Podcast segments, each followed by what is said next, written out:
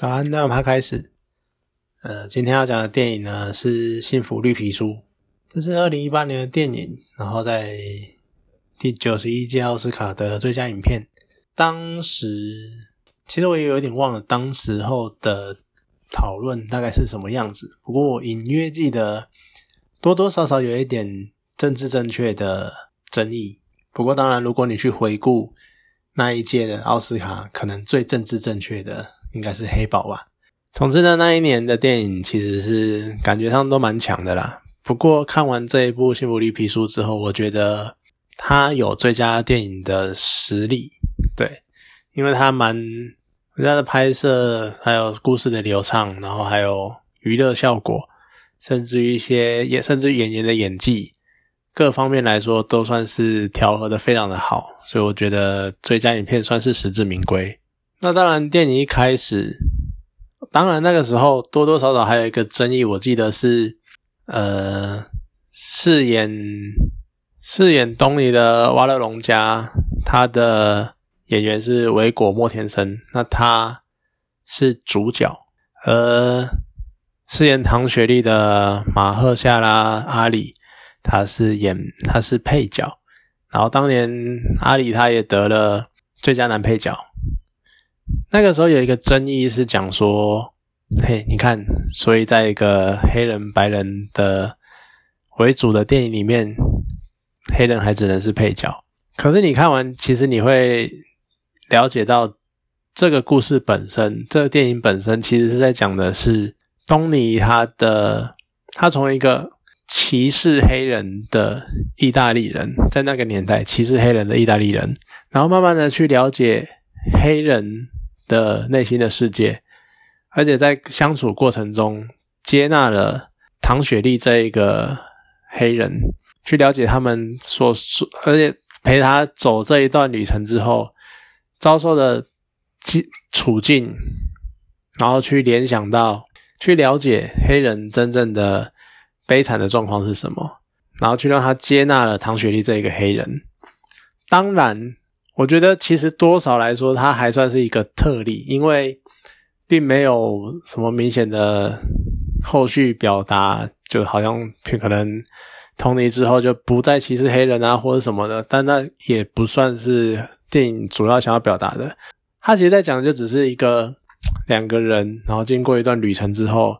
彼此了解，更了解彼此，也了解到彼此的隔阂差异是什么。进而能让观影的人去知道，很多人不是他们看起来的那个样子。刻板印象是一回事，但是你要去如何去理解一个人，你还是要跟他相处。他当然是这部电影当然是一部公路电影，因为他从头到尾都在开开车，然后各种公路上面，然后两人之间的对谈干嘛的。不过电影一开始我比较惊讶的就是为国莫天生，为什么呢？因为。他在我心中印象最深的角色是亚拉冈，魔界的亚拉冈，也就是人皇。想当年风流倜傥，那种所向披靡，然后万众一心之巩巩固的那个人类共主。结果他在这部片里面演的东尼是一个形象上来说就是一个中年大叔，然后可能还没有到脑满肠肥的程度，但是就是。胖啊，身材走样啊，然后一堆毛，然后就是一个很邋遢的形象。其实可能没有到邋遢啦，但是就是跟在魔界里面的样子差的非常多。你就会觉得哇！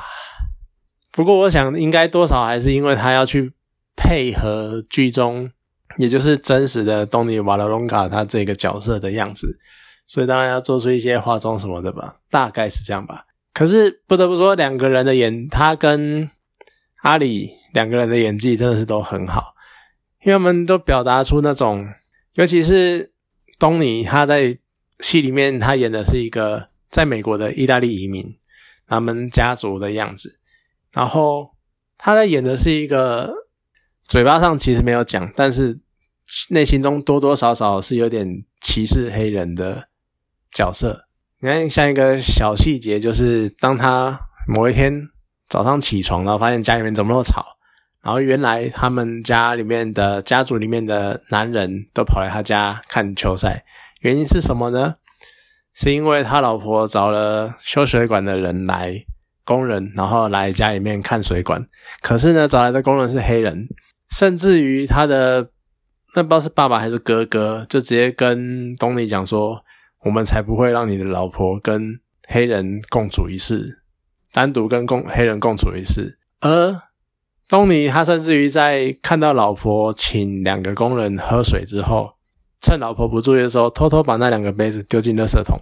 其实，在这些小细节，你就可以看得出来，第一，当时对黑人的那种歧视感，那甚至于在东尼的内心深处，可能也没有到很深处了，就他也是歧视黑人的。但是，永远都会有这样的故事：为了生活，为了开销，所以他接了一份工作，而这份工作居然是帮阿里饰演的唐雪莉，一个黑人钢琴家。去当司机开车，然后两个人在路上一路沿路发生了很多事情，那探讨了很多面向，像是对黑人的刻板印象，然后还有如何看待这些刻板印象，还有就是黑人外在在环外在环境下所面临的歧视，还有他们如何克服这一切，如何面对这一切，然后最后两个人更了解彼此，然后成为好朋友的过程。其中呢，很多段是蛮有趣的，而且我觉得对于唐雪莉这个角色，我觉得有趣的是，她一开始给我的感觉是有一种，因为她是一个心理学，又是一个音乐，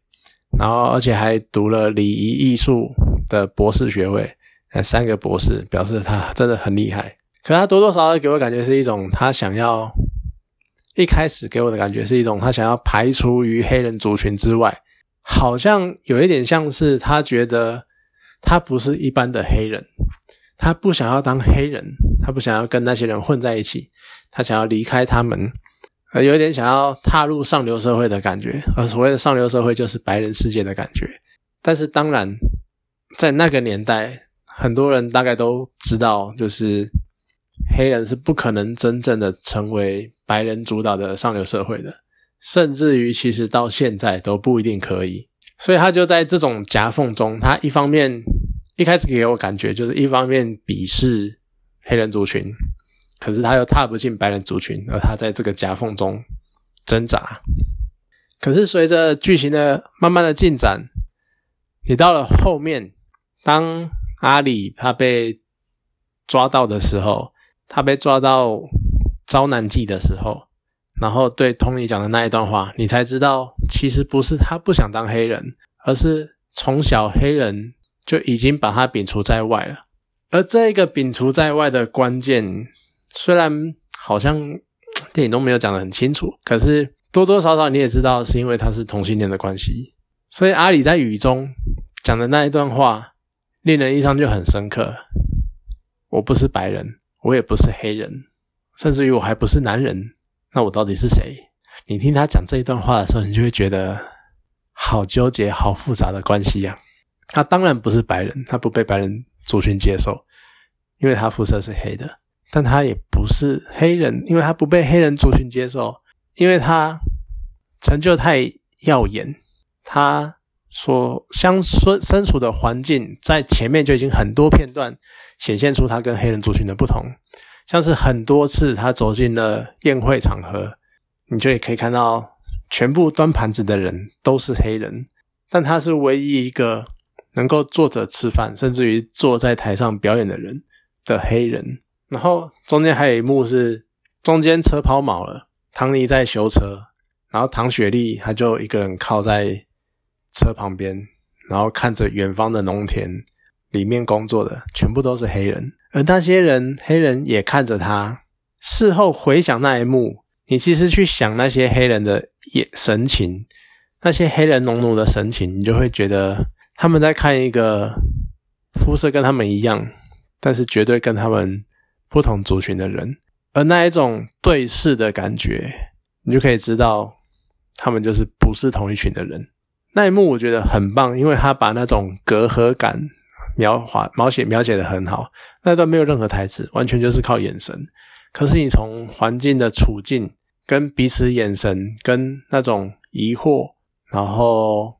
一种那我不知道怎么讲，那形容那种眼神，那种就是排挤，或者那种你不属于我们族类的那种眼神，然后甚至于是阿里也是有一种，就唐雪莉她眼神也是有一种我不属于这里，不管是他不想要成为农奴这件事情，或者是他不想要，或者他希望是黑被黑人族群接纳，但是不被接纳这件事情，不管怎么样，他都是不属于这一块的人。虽然说车修好了就开走了，但是那一幕其实是很让人印象深刻的。那当然前面也有很多段是，他前半部其实是蛮蛮有喜剧风格，而且蛮很多点真的是蛮好笑的。像是他第一次呃，应该不中间头几次巡回的时候，唐尼因为合约上面载明唐雪莉他就是要开要弹斯坦威的钢琴，可是。唐尼他到了一个表演场地，然后发现，哎，这个钢琴超烂，而且不是斯坦威的，然后超脏，然后里面还塞满垃圾。他叫那个清洁工，就是要去搞一台斯坦威钢琴来。然后那个斯坦，然后那个清洁工他就是一脸不屑，然后就是不爽，哎，不屑，然后就是甚至于我忘了，也忘了是不是那一段，好像就是因为你是意大利人，所以你是半个黑人，他直接被甩一巴掌，然后。下一幕就是我们看着唐雪莉弹着斯坦威钢琴，那一幕就很好笑。而我觉得最好笑的是关于刻板印象的部分。当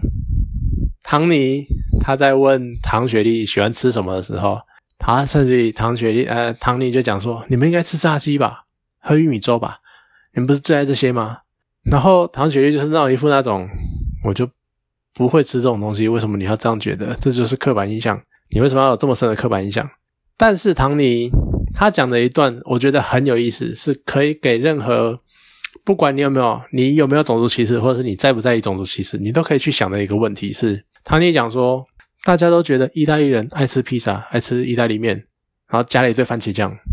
我不觉得这是歧视啊？为什么你要觉得黑人爱吃炸鸡这一点就是歧视呢？我超喜欢这一段话，因为其实它就是描述一个。你们群体的生活状态，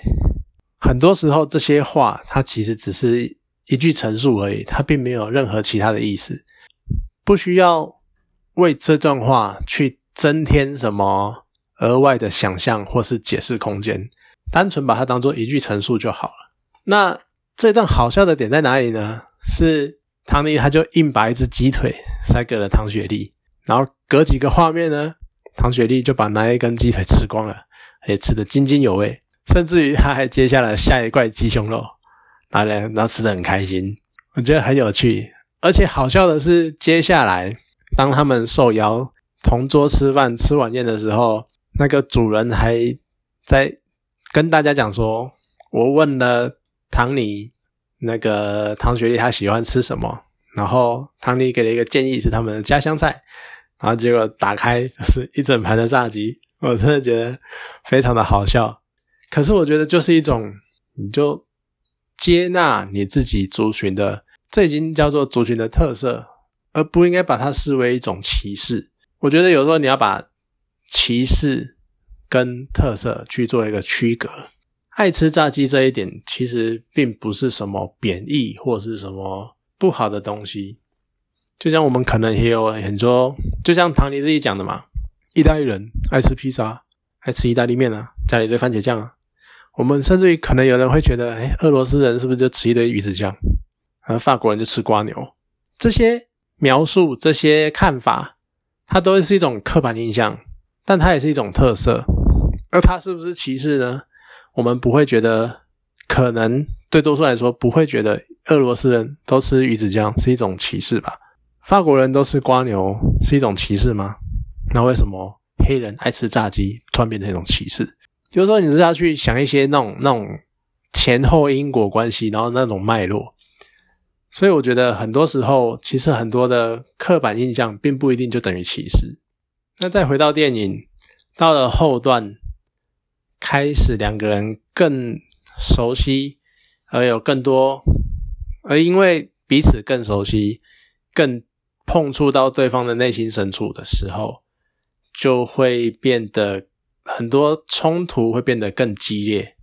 而多多少少你也可以看得出来，其实两个人都改变，但是这部电影就像我刚刚一开始讲的，它是以一个唐尼为主角的角度去出发看这件事情，所以你也可以感受到唐尼从一开始一个歧视黑人的角色，然后慢慢的呢，你可以看到他去接受了唐雪莉这个黑人，甚至于去想黑人的，甚至于是实际看黑人的处境这件事情，然后去知道。到底现在这个社会是多歧视黑人，还有多不讲道理？有趣的是，虽然一开始因为呛明了每一场表演，东尼都要倒，那东通啊唐尼都要把唐雪莉带到表演场地，然后要完成所有的表演之后，才可以拿到剩下的尾款。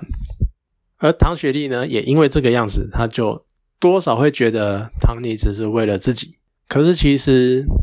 在这一连串相处的过程中，唐尼也是慢慢的在改变自己。他也渐渐的了解到，有很多时候，甚至于是一种对比。因为很多情况在前面的时候，你会知道，其实唐尼有多少有一点是那种觉得自己被侮辱而出手而生气。唐尼也，唐雪莉也点出了这一点。但是慢慢的呢，你就会发现，唐尼开始不再只是为了自己被侮辱。他也为了他的朋友，他把唐雪莉当成朋友，然后为了朋友被侮辱而感到愤怒、感到生气。就像最后一次、最后一场，因为俱乐部的主管坚持不让唐雪莉在餐厅吃饭，而唐尼就好，那我们不要表演了，就走了。他放弃他的两啊五百元美金的余款，然后放弃了这一切，就带着唐雪莉走了，算是一个蛮。特别的转变，而这部片呢，其实除了谈到种族议题之外，还有一个蛮有趣的是，唐雪莉以一个身为一个黑人，然后看着唐尼的样子，然后觉得他很可惜的这一点，用这种方式呢，去探讨了另外一个层面，电影另外一个层面的问题是，你要不要自己局限自己的发展性？就像他。唐雪莉在片中曾经跟唐尼讲说：“你是一个白人，你有那个机会，不要只当普通的侍者，或者是不要去跟黑道混在一起。你可以做很多，你有很多机会，你有更好的机会。而你要知道，黑人没有这种机会。其实这边就在讲一种，很多时候我们是有潜力，是有那个权利，是有那些潜在的价值去。”得到我们所谓更好的生活，但是我们只是忘了这件事情，没有想起这件事情。我们值得更好的。那唐雪莉跟唐尼讲的这段话里面，就有透露出这种样子。你其实有更好的出发点，你可以做得更好，你只是还没有意识到这件事情。这也是给很多人一种启发，一种想象。就像拿另外一个好笑的点，拿写信来讲好了。唐尼的老婆要唐尼每天晚上都写信给他，一开始写的超烂的，超像那种小学生作文，然后就抄袭流水账。但是随着唐尼，他呃唐雪莉他在一旁看着这一切，然后感到不忍触睹，然后开始帮他改变，来改变风格，然后改变写作的方式。诶，唐尼最后也是抓到了那个诀窍，也是知道该怎么样写一篇动人的信。甚至于，我觉得最好笑是最后那个唐尼的老婆还抱抱着唐雪莉，就是在见面的拥抱的时候，还偷偷讲一句：“谢谢你帮他改信。”我觉得很有趣啊。对，就是老婆哪会是不知道自己老公是什么料？可是谢谢他帮他改造这样子。我觉得这是一部各方面来说搭配的都很不错，然后都配合的很好，而且有欢笑，然后甚至于 好了很老梗的讲法，有欢笑有泪水。但是一部很不错的片，那有空的话也可以直接看一下啊！谢谢大家，今天这部电影到这里。